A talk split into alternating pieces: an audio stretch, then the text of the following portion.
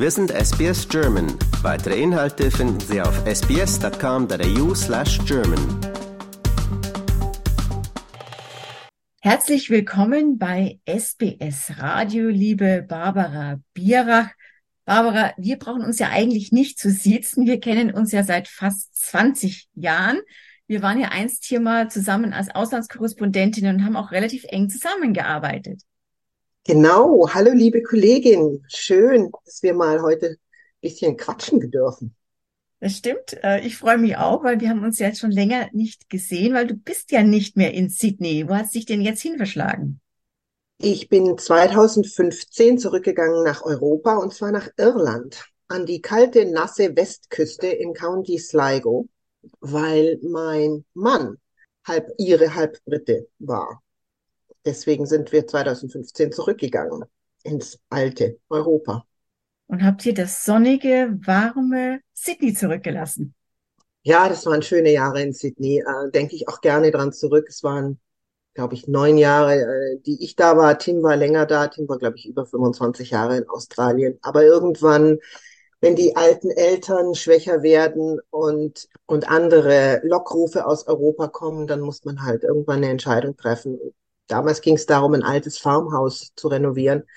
Der Sitz von Tims Familie stand leer und in dem Klima hier, wenn das länger leer steht, so ein, so ein Gebäude von äh, 1782, also ein, so ein, ein echtes Georgian, da muss man irgendwann die Entscheidung treffen, lässt man das jetzt verfallen oder nimmt man das Geld und die Arbeit in die Hand und, und rettet es. Und das haben wir halt eben damals so beschlossen. Jetzt hast du ja nicht nur Australien zurückgelassen, du hast auch ein bisschen den Journalismus zurückgelassen. Und ich vermute mal, da hat dieses nasskalte Wetter in Irland irgendwo mitgespielt, weil du bist inzwischen zur sehr bekannten Krimi-Autorin geworden.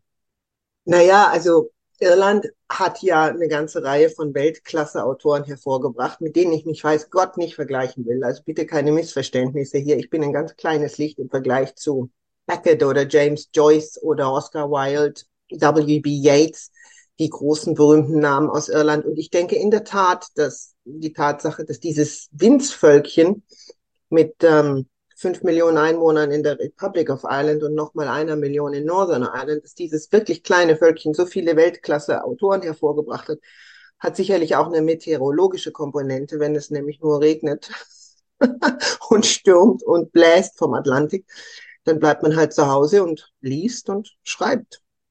Und ist das und so ist auch, so, dass du da dann sitzt? Ich stelle mir das vor, du sitzt da an so einem Fenster, schaust in den Garten raus oder aufs Meer. Äh, da sitzt noch eine Katze und eine Tasse Tee und dann schreibst du so vor dich hin. Das hast du dir ziemlich treffend zurechtgelegt, ja. Die Katze heißt Gigi. Der Blick geht raus auf den Nordatlantik und den, den Wash, den es da macht, wenn, wenn dieses Meer mit, mit viel Windkraft auf die Felsen knallt. Tee sowieso. Und ähm, ja, dann sitze ich hier und lese und schreibe. Mhm. Dann haust du in die Tasten. Und jetzt wollen wir noch ein bisschen mehr wissen, um was geht's denn bei deinen Krimis? Das ist ja schon eine ganze Serie inzwischen. Ja, also es sind auf Deutsch sind zwei Bücher erschienen. Das erste hieß Lügenmauer, das zweite Schweigegelübde, beide bei Ulstein in Berlin. Neu ist jetzt die englische Version des ersten Buches, das heißt Dead End. Also Lügenmauer hat mir nie gefallen als Titel, da hat der Verlag drauf bestanden. Das, jetzt hatte ich die Macht, mir selber einen Titel zu nehmen und ich finde diesen Pun aus Dead End eben ganz schön und ähm, ein Sackgasse und ein totes Ende ähm, habe ich selber wählen dürfen. Ja, worum geht's da? Ähm, die Geschichte ist ganz lose die Geschichte der Tante meines verstorbenen Mannes die hier in einer protestantischen Familie, und das ist hier wichtig, protestantisch oder katholisch, das ist hier nach wie vor ein großes Thema, die als junges Mädchen schwanger war, unverheirateterweise. Und der dann passiert ist, was so vielen Frauen hier passiert ist. Die mussten in diese fürchterlichen Einrichtungen, die man dann Mother and Child Homes nannte oder Magdalene Laundries, um diese Kinder auf die Welt zu bringen und sie dann abzugeben, zur Adoption freizugeben. Und darüber ist in dieser Familie nie gesprochen worden. Es ist also irgendwie alles nicht nur nach außen unter den Teppich gekehrt worden, sondern auch nach, nach innen, auch innerhalb der Familie. Und das hat mir irgendwie immer sehr wehgetan, weil mein Mann Tim liebte seine Tante beinahe mehr als seine Mutter.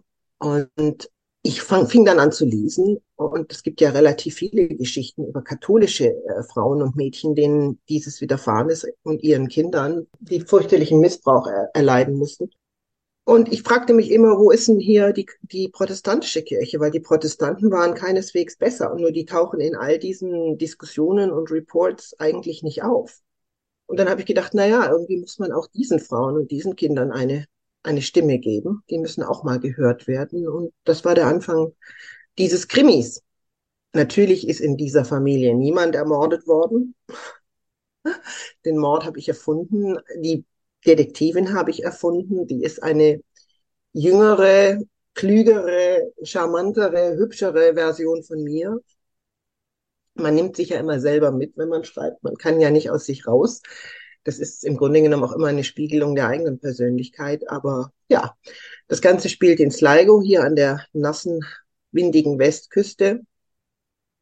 Und ähm, ja, und so hat Emma, Emma Woods heißt sie in Englisch, äh, auf Deutsch, im deutschen Buch hieß sie Emma Vaughan.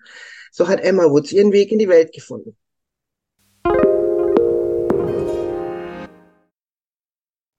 Und wenn man jetzt über Emma Woods äh, lesen möchte und lesen möchte, äh, wie sie ihre Fälle aufklärt, wo kann man denn das tun?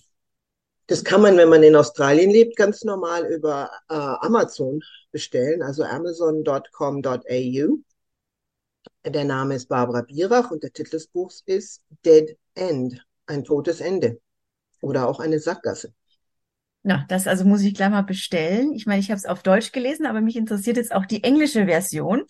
Und jetzt interessiert mich natürlich noch, kommst du denn auch nochmal wieder zurück nach Australien? Schließlich gibt's hier ja auch ein weites Outback und hier gibt's ja sogar ein paar Real-Life-Mordfälle, die noch nicht aufgeklärt worden sind. Das ist ja eigentlich auch bestes Material, um ein Krimi fortzusetzen. Vielleicht kann die Emma Woods ja auch mal hier ermitteln. ja, es gibt ja einen Fall, der erste Fall, den UNESCO äh, geschrieben hat, äh, spielt teilweise in Sydney, spannend genug.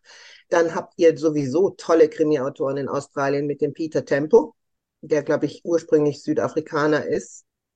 Und natürlich Jane Harper, ursprünglich Britin, ist aber jetzt Melbourne die wunderbare Krimis schreiben. Also ihr braucht mich nicht. Ihr habt eure eigenen fantastischen Leute. Aber na klar, komme ich zurück nach Australien. Ein Teil meines Herzens ist immer in Australien geblieben und ich vermisse meine Freunde natürlich. Und weißt du, was ich am allermeisten vermisse? Den Bird Song, das, den Gesang der Vögel, die lachenden Kookaburras und das Geschrei von den Cockatoos. Also ja, ich werde sicherlich für den Rest meines Lebens immer mal wieder in Australien sein, wenn ich es mir leisten kann. Na schön, aber wir werden erstmal von dir aus Irland lesen. Ganz, ganz herzlichen Dank für deine Zeit und ja, dass du uns dein spannendes Buch vorgestellt hast. Danke dir. Ich danke dir, Barbara. Alles Gute. Liken, teilen und kommentieren Sie unsere Inhalte bei facebook.com slash sbsgerman.